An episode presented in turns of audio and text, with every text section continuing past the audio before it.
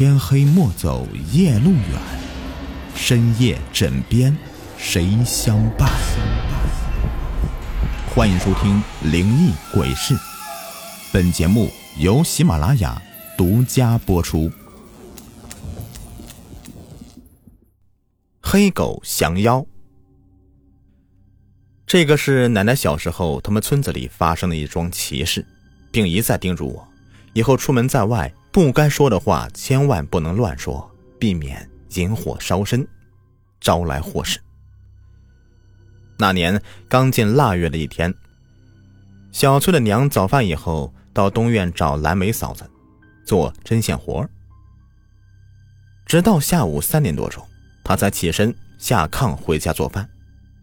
那时候啊，农村人的生活还是比较贫困的，每家每户都有冬储的菜窖。冬春季蔬菜以腌制的酸菜、土豆、萝卜为主。小翠娘回到家里，到房后的菜窖里拾了几个土豆、萝卜，顿时觉得寒气沁骨，不由得打了个哆嗦，这慌忙的从菜窖里面上来，用破铁锅盖好窖口，挎着菜篮子，疾步往家里走去。刚拐过山墙，突然感觉有什么东西。在他脚脖子上面勾了一下，与此同时，似乎还听到了背后传过来鬼祟的笑声，他不由得一声惊叫，一个趔趄，实实在在的摔在地上。挎在胳膊上的菜篮子也撒了手，土豆萝卜洒落一地。丈夫正在屋里面编筐呢，听到媳妇的嚎叫声，慌忙从屋子里面跑出来，边跑边问：“这咋的了？”当看到媳妇龇牙咧嘴的趴在地上。丈夫忙伸手扶她起来，关心地说：“哎呀，走路咋这么不小心呢？毛手毛脚的，磕着没有啊？”媳妇皱着眉头，抬头望了望天空，似自言自语，又像是在对丈夫说道：“哎呀，太阳还没落山呢，大白天的，莫非撞上鬼了？这也就是在冬天穿棉衣，要是在夏天呢，说不定会伤成什么样子呢？”往后走路啊，可要多加小心呐！丈夫心疼的说道。当他蹲下来往筐里拾萝卜的时候，无意中就看到媳妇的右耳朵下面的耳垂没了。他一屁股坐在冰冷的地上，瞪着惊愕的双眼，张着大嘴，却发不出声来。媳妇看到了丈夫用异样眼光看自己，说道：“哎呀，你咋用这样的眼光看我呀？”他这才回过神来。颤抖着手指着媳妇的右耳朵，结结巴巴的说道：“你你你，右耳朵的耳垂去哪里了？你胡说什么呀？我这耳朵明明好好。”说着，他抬起了自己的右手。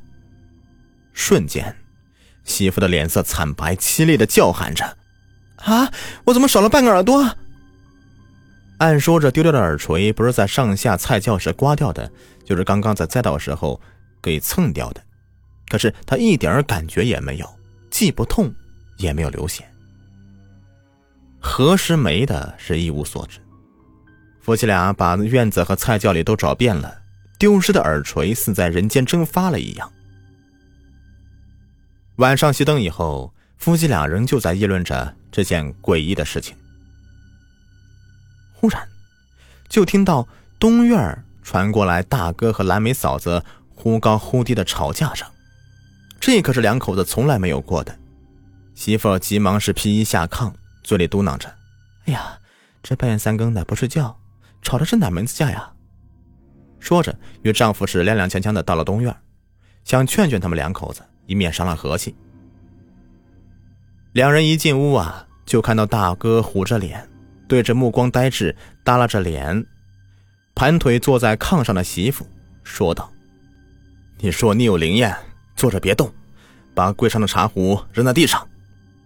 他的话音未落，就看见茶壶在空中划出一条弧线，就听到咔嚓一声，茶壶掉在地上，摔得粉碎。蓝莓从鼻孔里面哼了一声，冷冷一笑，阴阳怪气的说道：“哼，信不？不信咱再试试。”大哥信服的对他摆摆手，说道：“好好好。”无论你是鬼狐妖精，还是什么仙神下界，求你别再折腾了。直到这时候，他俩才弄清楚，这两口子不是吵架，是大嫂中邪了。大哥，平白无故的，嫂子咋就惹这样的不干净东西了？是不是嫂子这段时间患病，一时阳气弱的原因呢？二弟问大哥：“谁知道他中了哪门子邪呀？”晚饭以后，他有一些坐立不安了，这屋里屋外的来回踱着。哎呀，神秘兮兮的，不停的嘀咕着，说些什么我也听不太清楚。但是有一句我听清楚了，他说：“我让你们不信。”初听时我觉得还很蹊跷，哎，后来呀，我又重复听了他几次这个话。我问他这话什么意思，可是他阴沉着脸说起话来是腔调大相迥异，判若两人。我就预示着今天晚上会有什么事情要发生。果不其然呢，他刚一上炕，接连打了几个哈欠，眼睛傻呆呆的看着门口。白天他们周里两个大半天的都待在一起，你嫂子连大门都没出去过。你们说，咋又中了这个鬼邪症了呢？大哥的话音未落，蓝莓咬牙切齿的发出一阵人的狞笑声，说着：“闭门家中坐，祸从天上来。屋里说话隔墙有耳，你问问你弟媳郑月红，白日里她都说些什么了？”他边说边用手指着郑月红。郑月红第一次遇到这样的场面，吓得浑身不住的颤抖着。躲在丈夫身后，壮着胆子怯怯的回答道：“啊，我们姐俩也没说什么呀，只是边做活边聊着闲天。”蓝莓愤怒的说道：“郑月红，你还嘴硬！本来咱俩是井水不犯河水的，碰巧我打死路过，无意中听到你们对话。你说什么？这世上遇到的神仙鬼魅或者妖精鬼怪，是人们编造出来的。今天。”我只是校验一下我的道行。三人听闻此言，不由得大惊失色，全都愣在那儿。蓝莓擦了擦嘴角的白沫，从鼻腔里哼了声，接着说：“哼，下午你回到家时，我紧贴你的身子，跟着你走进家门，在你不知不觉中，给你耳朵上留了个记号，这是事实吧？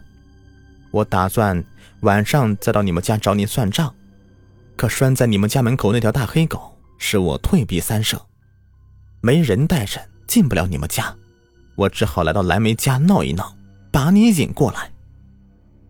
二弟攥拳撸袖，怒目说道：“小翠儿妈丢了耳垂，是你暗地里搞的鬼。”哼，明人不做暗事，就是想教训教训他，看他今后还口无遮拦吗？二弟没等他把话说完，接过话茬说道：“我不管你从哪儿来，大半天的竟用妖术祸害人，如此猖狂，我岂能饶你？”说着，抄起门后那根顶门棍。大哥上前攥住二弟的手腕，摇摇头，意思告诉他先别动手。转过身来对媳妇说道：“哎呀，你别装神弄鬼的吓唬我们呐！有胆量的说说你从哪儿来。”哼。告诉你也无妨，我住在西沟岗子上。听他这么一说，大哥凝思沉默片刻，忽然想起小时候五爷讲过的，内地界住着一个白狐狸。大哥问：“你是白狐大仙？”蓝莓拿腔捏调的回答道：“哼，这还有假吗？”说完，脸上露出得意之色。大哥低声下气的说道：“啊，您既然是胡大仙儿，他们有冒犯您老的地方，还请您老高抬贵手，担待一二。你说的好听，他们在背后搬弄是非，就是不行。”二弟厉声喝道：“我们好好说话了，给您老赔不是了，说话做事不能太绝了。俗话说，得饶人处且饶人，奉劝胡大仙儿，别再这样的无休止的闹下去。”这对你可没什么好处啊！大哥害怕把事儿给闹大了，赶紧的是以笑脸相迎，说道：“哎，胡大仙儿，您说的都说了，该罚的也都罚了，请您老打道回府吧。每月的初一、十五，逢年过节的，哎，给您老添香上供啊。”这话我爱听啊！看在你的面子上，我告诉你，郑月红失去了耳垂，在西沟岗子下的榆树下那块青石上。不过，现在我还不想走，等我这口气儿顺下去了再说。大哥再没说话，转身走出房间。屋里正在僵持不下的时候，院子里响起一阵铁链声，屋门帘一抖，二弟家那条黑狗啊，带着一股寒风，忽闪一下窜上炕，直扑坐在炕头的蓝莓。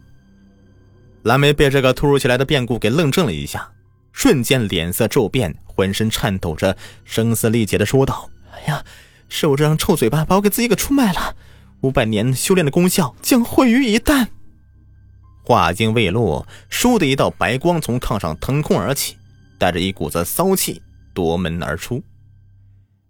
霎时间，蓝莓的神智恢复了常态，心存疑惑的瞧着他们，询问道：“家中发生什么事了？你们两口子在深更半夜的怎么都过来了？”郑月红回答说：“嫂子，你是受白狐狸缠身，已经折腾大半夜了。”蓝莓刚想下炕，一低头看到卧在身边的大黑狗，他大声质问道：“郑月红，你的狗怎么上炕了？”大哥忙解释：“哎，以前只知道狗通人性，养狗是为了看家护院，没想到白狐狸说漏了嘴，黑狗不仅辟邪，还能够制服鬼怪。它是异类的克星啊！今天夜里要是没有这条狗啊，还不知道会把你折腾到什么时候啊！”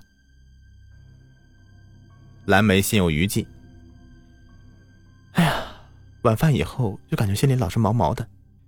只记得上炕时候准备睡觉，猛然间看到一只大白猫，双眼射出阴森森的绿光上了炕，瞬时我就犯了糊涂。这以后发生的事啊，我是一丝一毫也没有印象啊。好，故事已播完，感谢收听。喜欢听我讲故事，别忘了点击我的订阅、收藏还有关注。下期再见，拜拜。